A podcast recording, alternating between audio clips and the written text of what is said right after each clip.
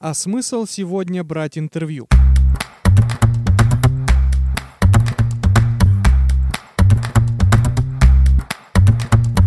Доброго дня всем, кто подключился к нам. Вы в мастерской новых медиа.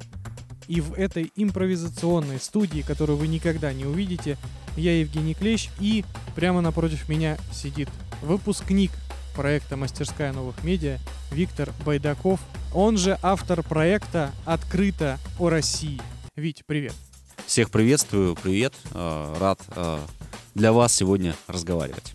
Ты у нас как человек подкованный в вопросе там, интервью и общения с э, спикерами различного уровня звездности. Вот хочется поговорить с тобой об этом жанре, потому что, ну, ты сам помнишь, я уверен, когда бум этот начался, что все захотели делать интервью. Все. У каждого канала должен был быть свой интервьюер. И вот хочется узнать у тебя секреты мастерства, потому что, ну, вот твой проект, наверное, один из самых конструктивных э, и один из самых интересных, э, потому что в отличие от, не будем называть кого, ты не приглашаешь звезд по степени хайпа, да, все-таки. Вот. И хочется с тобой, как с профессионалом этого дела, поговорить о жанре, о том, почему так происходит, что там происходит, как у нас дела с этим обстоят на рынке и так далее. Поэтому давай начнем с самого начала, с твоего проекта «Открытая Россия». С чего он начался, почему в таком формате, почему интервью и как это вообще началось? Ну, начну.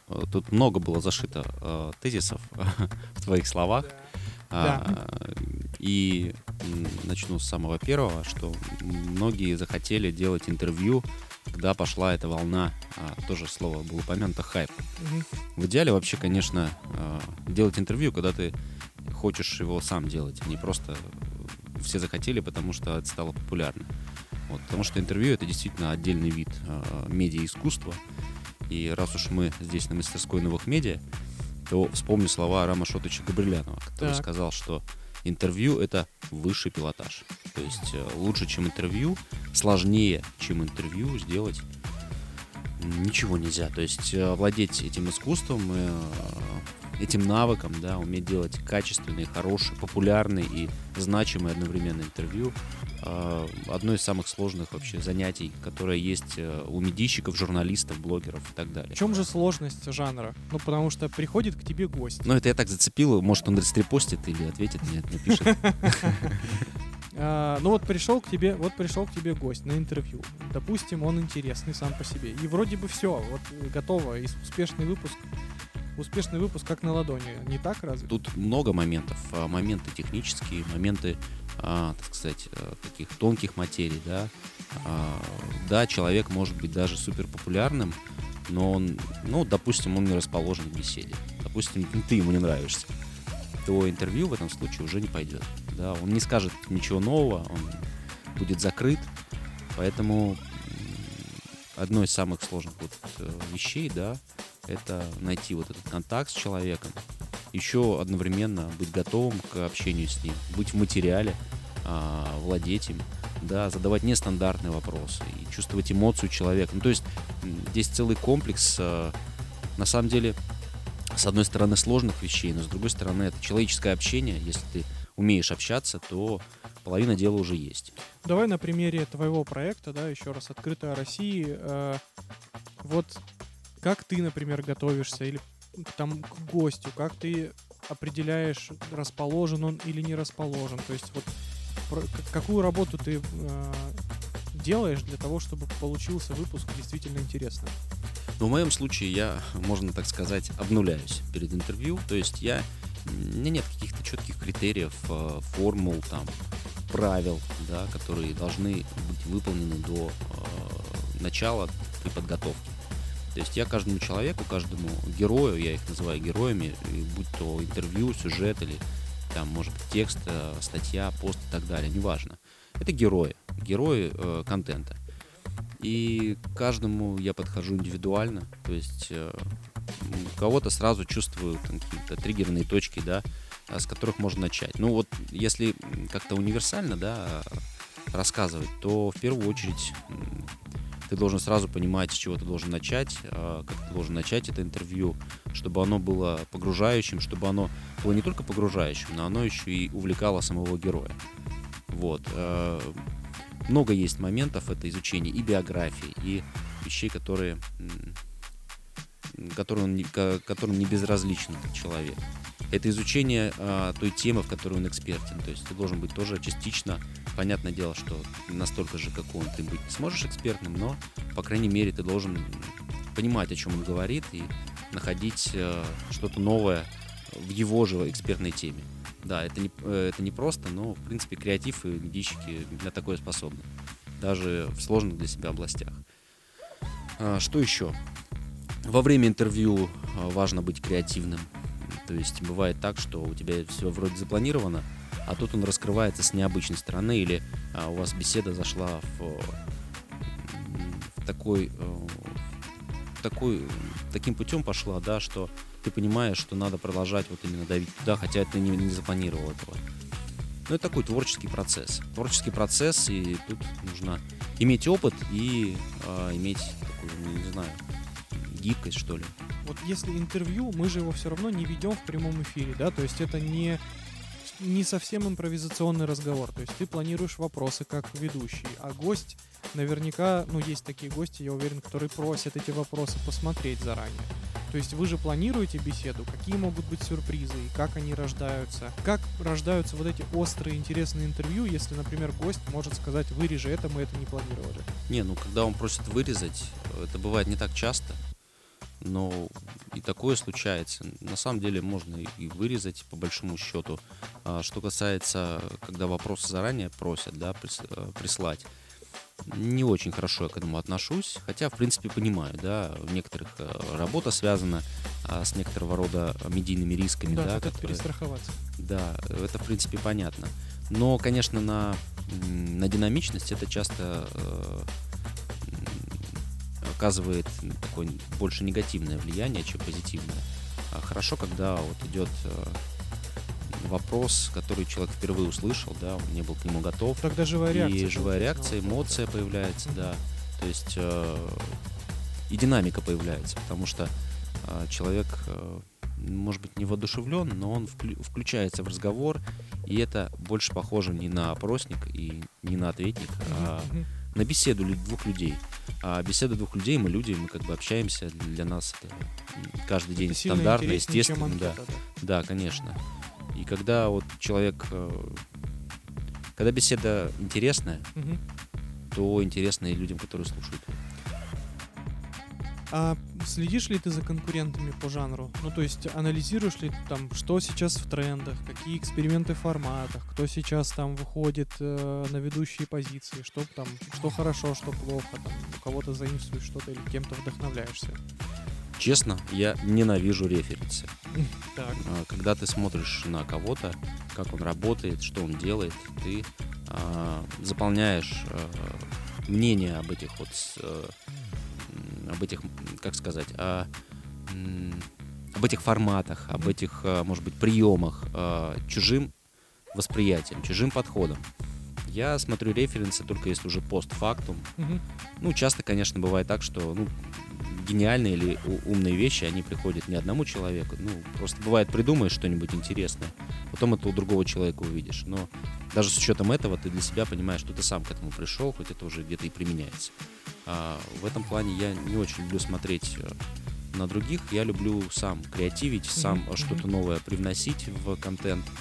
И для меня это, наверное, важнее, чем э, следить за трендами. А как тебе кажется, сегодня аудитория хочет какого-то прям нового креативного формата к интервью, я имею в виду подход, да? Либо им достаточно вот классических два стула на фоне какой-то стены и двух говорящих голов. Либо же сегодня, если вдруг кто-то из наших слушателей захочет делать проект про интервью, вот в какую сторону ты бы посоветовал пойти? Искать свой какой-то стиль или начать лучше с классики не стареющей? Не, ну есть, а, есть свой стиль, а есть а, четкие форматы. Угу. Ну, то есть есть формат интервью. Так. Это два человека разговаривают, там три камеры в идеале, да, угу. их снимают, может быть больше, угу. можно и меньше снять, ну в идеале вот три штуки, да, там три плана получается. Не нужно ничего выдумывать, не нужно а, не знаю, сидеть на велосипедах, ну, да, да, ехать, вот, то есть там крутить, педа- ехать крутить горы педали. ради Не, не на самом деле, может быть, и можно, да, там прогуливаться, разговаривать. Но я больше другое имею в виду, что не нужно додумывать э, устоявшемуся хорошему формату ничего лишнего. Вот, вот, да, я как раз это и хотел спросить. То есть золотой стандарт, он не просто так существует. Да, получается. все верно. Но в этом стандарте есть и проходки. Мгм. Вот, например, если брать э, интервью с Тедди Бой Грегом, а, в сумме в Ютубе сейчас набрало около там 6 с чем-то миллионов просмотров наши ролики. Так. А если брать другие площадки, еще больше. Ну Вот с ним я пришел, он барбер, я пришел к нему и думаю, зачем сидеть напротив друг друга. Я приду, не стриженным, специально Мгм, там отрастил мгм. волосы, а, записал стендап, что всем привет, вот я иду к Тедди Бой Грегу а, писать интервью и заодно постригусь. И вот я сидел, он меня стриг, мы с ним разговаривали, получилось очень органично, очень качественно и популярно. Вот. Мгм. Ну, то есть такой вот подход был. Ну, то есть можно так сказать, если контекст позволяет вот выход из-за рамки трехплановой композиции, то можно это делать. Но Вообще- специально там изобретать какие-то новые вещи не стоит. Ну, перегибы, они всегда чувствуются. Ну, я думаю, что даже человек, который этим... Хотя не всегда. Бывает, что человек, который делает, не всегда замечает, что он перегибает палку, что он слишком, слишком креативен, Мгм. слишком креативен.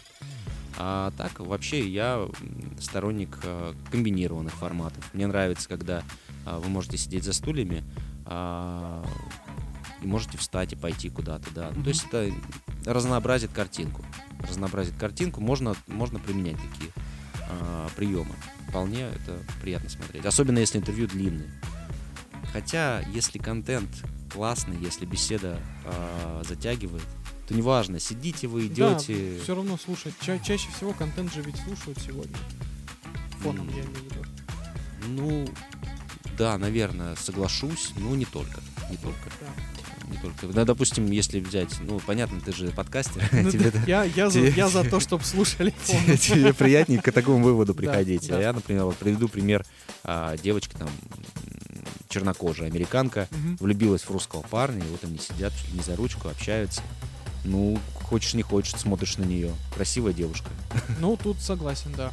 А давай попробуем поговорить про твой самый лучший, твое самое лучшее интервью, которое было. Расскажи про него, что тогда произошло, как сошлись вот все эти звезды, какие факторы были, какой гость и как это вообще было. Самое лучшее интервью, да, можно рассматривать с точки зрения а, просмотров. Можно рассматривать с точки зрения охватов а, в плане реакции, да, допустим, там, комментариев, там, на интервью, которое собрало миллион шестьсот тысяч просмотров с Тедди Бой Грегом, американцем, там 14 тысяч комментариев. Вот, и можно считать его тоже одним из лучших.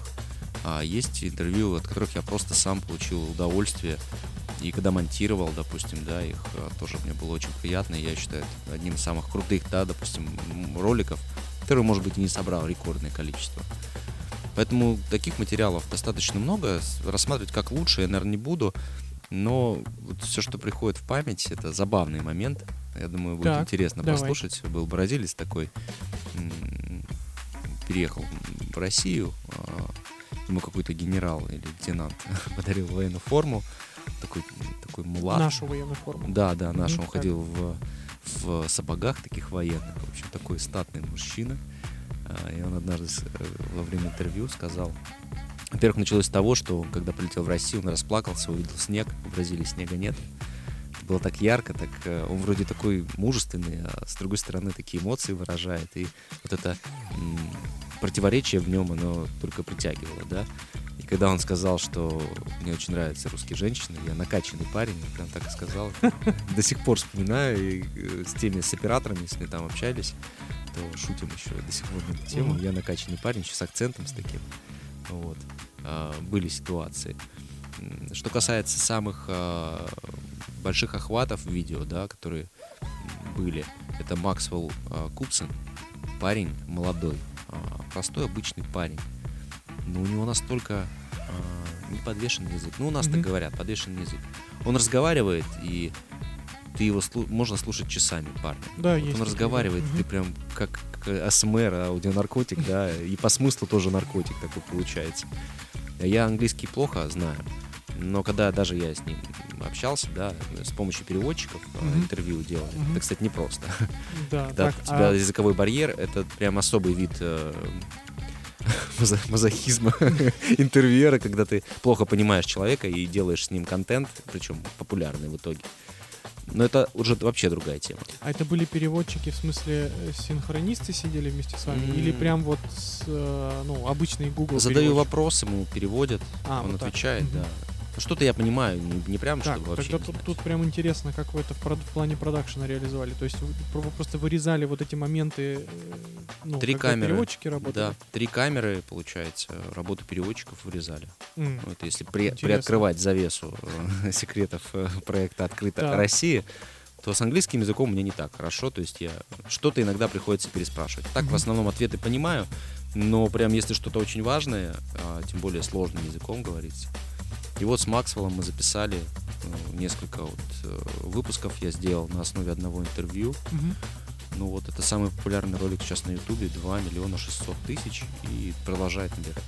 А вот здесь, кстати, тоже интересный вопрос. То есть ты говоришь, на основе одного интервью ты делаешь несколько выпусков. И так тоже делаю. И Я, например, ну, вообще не сталкивался с такой практикой у других Мгм. интервьюеров на ютубере отечественных. То есть какой момент ты понимаешь, что нужно интервью дропить на несколько выпусков и почему? Тут э, либо на ощущениях, э, либо по э, связи, исходя из того, на каком этапе находится проект. Мгм. То есть на начальных этапах я это делал, я ам, под совсем по-другому выглядит контент, когда ты только развиваешься. Мгм. Совсем он а, отличается от того, какой был в начале, когда проект уже себя зарекомендовал. Мгм. Ну и так далее, да, когда вот будет еще больше подписчиков, я думаю, что также будет отличаться. А вот на тех этапах я убирал вообще все лишнее и некоторые, да, дробил по частям. А, иногда это связано, всегда, всегда по-разному, да, то есть ты отсматриваешь контент, а, иногда я просто запрашивал расшифровки, мне, мне делали, я читал этот текст и понимал, что здесь нужно, нужно дробить, нужно сделать несколько частей. А, допустим, где-то политика, Мгм. где-то а, какие-то бытовые интересные особенности, юмор. То есть ю- юмор с политикой смешивать а, не, нецелесообразно.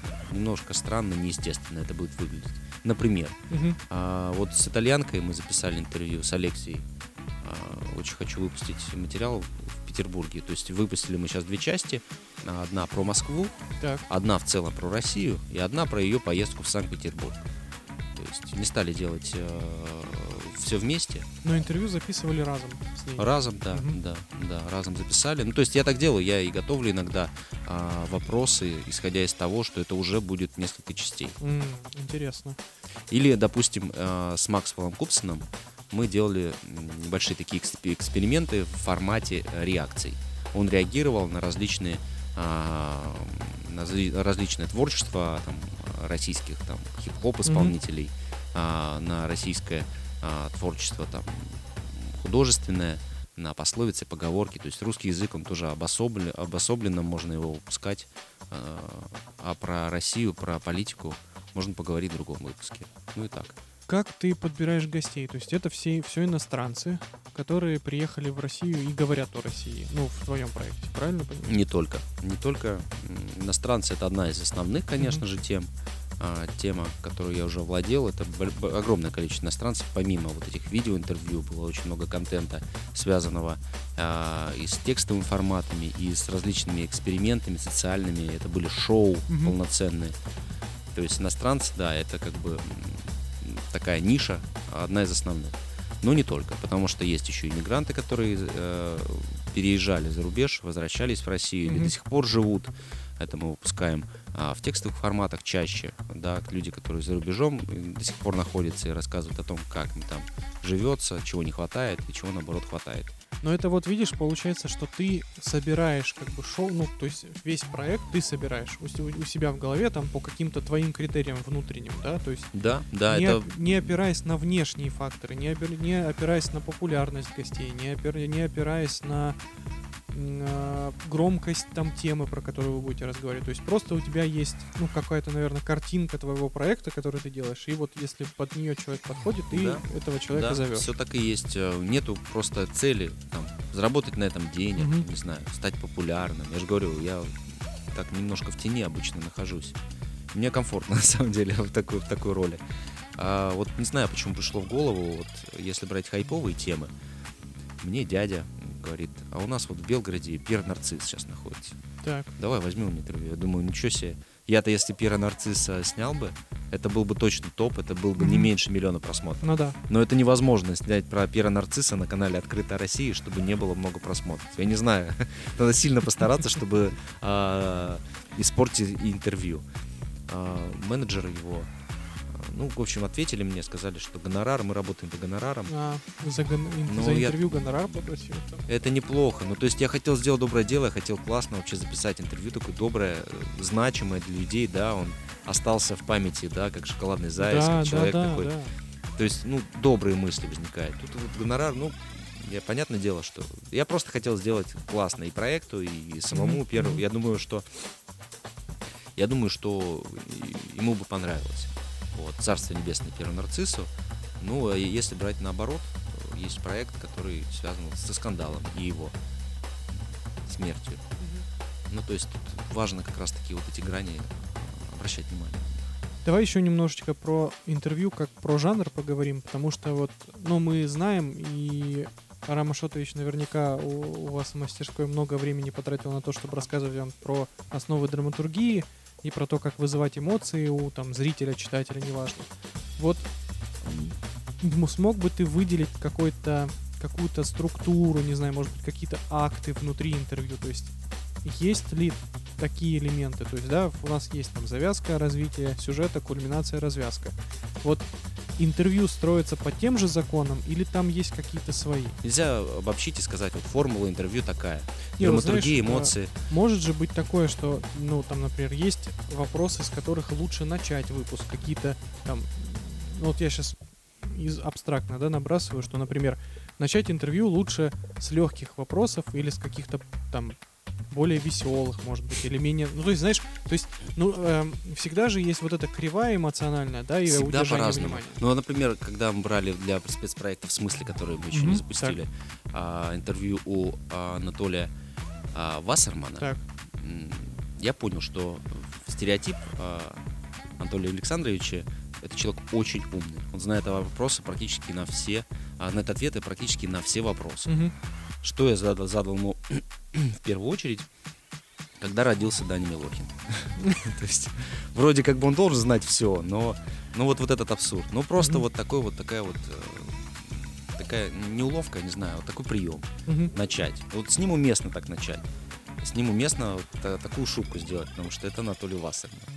А, с кем-то можно сделать а, хороший, начать сюжет рассказать историю человека в нескольких предложениях. Вот прям вот лежит это. Вот у него история. э, француз э, Ксавье Моро приехал ровно в первый день президентства Владимира Путина. Мгм. Ну как об этом не сказать в самом начале?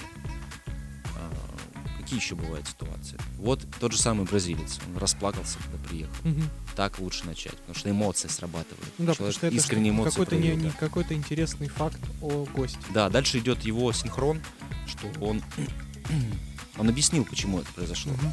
Он вступил впервые на землю Руси, о которой он а, столько читал, о которой он столько знает, а, на которой проливали кровь его, а, солдаты во время Великой Отечественной войны. То есть он, он обожает историю нашей страны, то есть он уважает историю нашей страны, Мгм. уважает а, вклад, который внесла наша страна в это общее дело борьбы с нацизмом. Вот такой э, ход, да, можно сказать. Все пора. Я говорю, нельзя вот взять интервью и разложить его по полочкам. Поэтому это и самый сложный формат, самый такой вот всегда непредсказуемый. Бывает, что ты во время интервью э, случайным образом находишь те нити, потянув за которые ты тянешь ролик Ну да. в топ и да, вытягиваешь его на полтора миллиона просмотров. Допустим, когда я был у американца Тедди Бой Грега, который стриг меня, и мы с ним Мгм. общались. Да. он несколько дней вот до интервью сломал палец. У него был гипс. И вроде вот все стандартно у нас начиналось, но вот этот гипс, он меня стрижет одной рукой. А, еще он держал гипсом, гипсом одним паль- несколькими пальцами, одним или, ну, не помню, неважно. А, машинку. Ну, стриг мгм. выглядит так, ну, такой прям профессионал, умеет даже с гипсом Мгм. стричь. А, Я спрашиваю, почему, что случилось? Прям вот в самом начале я был уверен, что вот прям надо сразу. Вы подрались с русскими, и он рассказывает историю, что э, два пьяных русских зашло в его барбершоп, а, увидели портрет президента Путина, начали что-то кричать. И он начал защищать, защищать своего президента. И вот слово за слово. И так вот мы вошли в основное русло разговора.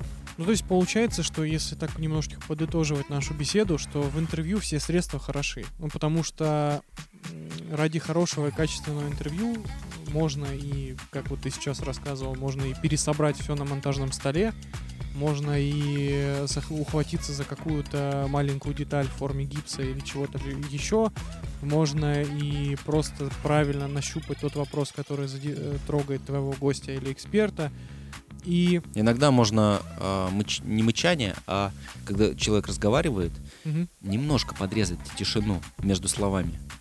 И динамика про- появляется. да, да, это, кстати, Иног- хорошая штука. Иногда можно, а, ты понимаешь, что человек вступление рассказывает, про- да, ему интересно, это его жизнь, он, он чувствует себя героем, да, он герой сегодняшнего Мгм. дня. Но он так долго рассказывает, как он, пое- как он приехал в Россию, три минуты. Я укладываю это в одно предложение. Мгм. Американец Тедди Бой Грег приехал в Россию три года назад. Он влюбился в Москву за один час и с этого момента понял, что будет жить здесь навсегда. Небольшие перебои, но он рассказывал это долго, а я это уложил в два предложения, и все. Ну да. и динамика, динамика пошла. Поэтому бесконечно можно говорить о том, как лучше сделать.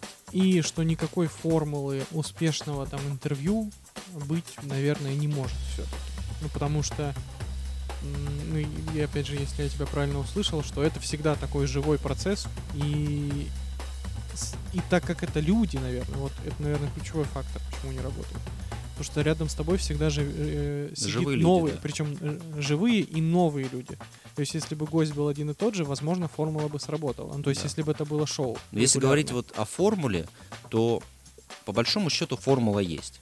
И там даже есть постоянные. Мгм. да, там, если, допустим, брать э, в пример качество картинки, да, там, может быть, что-то по звуку, по техническим моментам, может быть, э, в плане э, форматов тоже есть какие-то постоянные, но в этой формуле много переменных, прям Мгм. очень много, огромное количество. И самая важная переменная в этой формуле это интервьюер. Потому что это человек, который либо раскроет гостя, либо не раскроет. Ну, если в общем, да, в целом, то, наверное, да.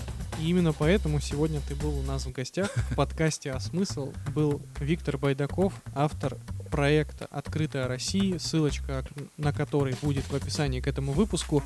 Спасибо тебе, Витя, что пришел к нам в подкаст. Да, тебе спасибо и вам, э, всем тем, кто дослушал этот подкаст до конца, прям самый особый респект. Поэтому подписывайтесь на паблик э, ВКонтакте или канал Телеграма «Мастерская новых медиа». Участвуйте в проекте «Мастерская новых медиа». Слушайте подкаст «А смысл?». Ставьте нам оценки в iTunes, лайки в Яндекс Музыке и подписывайтесь вообще везде-везде, где только можно. С вами были Женя и Витя. Да пребудет с вами смысл.